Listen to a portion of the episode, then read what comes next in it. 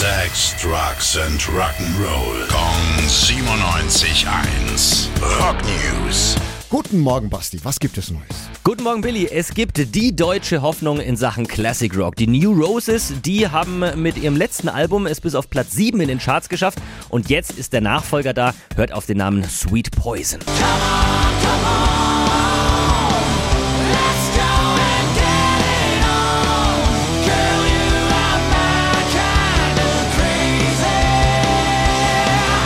Klingt richtig schön klassisch und ähm, es gibt noch was Neues aus nochmal Deutschland. Die Symphonic Rocker von Avantasia, die haben ganz viele Gäste eingeladen und dann eine Metal-Oper kreiert. A Paranormal Evening with the Moonflower Society. Wahnsinnstitel.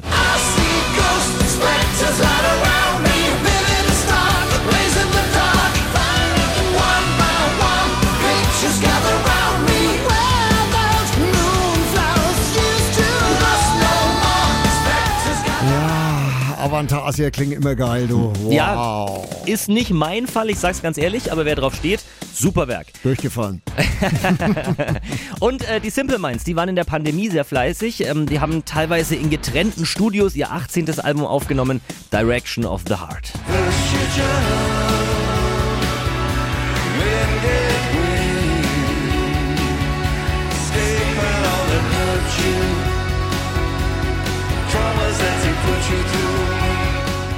Tja, was sagt man dazu? Die Simple Minds halt, ne? Klassisch, ja. Mhm. Neues gibt's außerdem von Striper und den Arctic Monkeys und noch ein paar kleinere Bands. Alle Neuerscheinungen haben wir euch auch nochmal zusammengefasst auf gong971.de. Dankeschön, Basti. Rock News: Sex, Drugs and Rock'n'Roll. Gong 97.1. Frankens Classic Rocksender.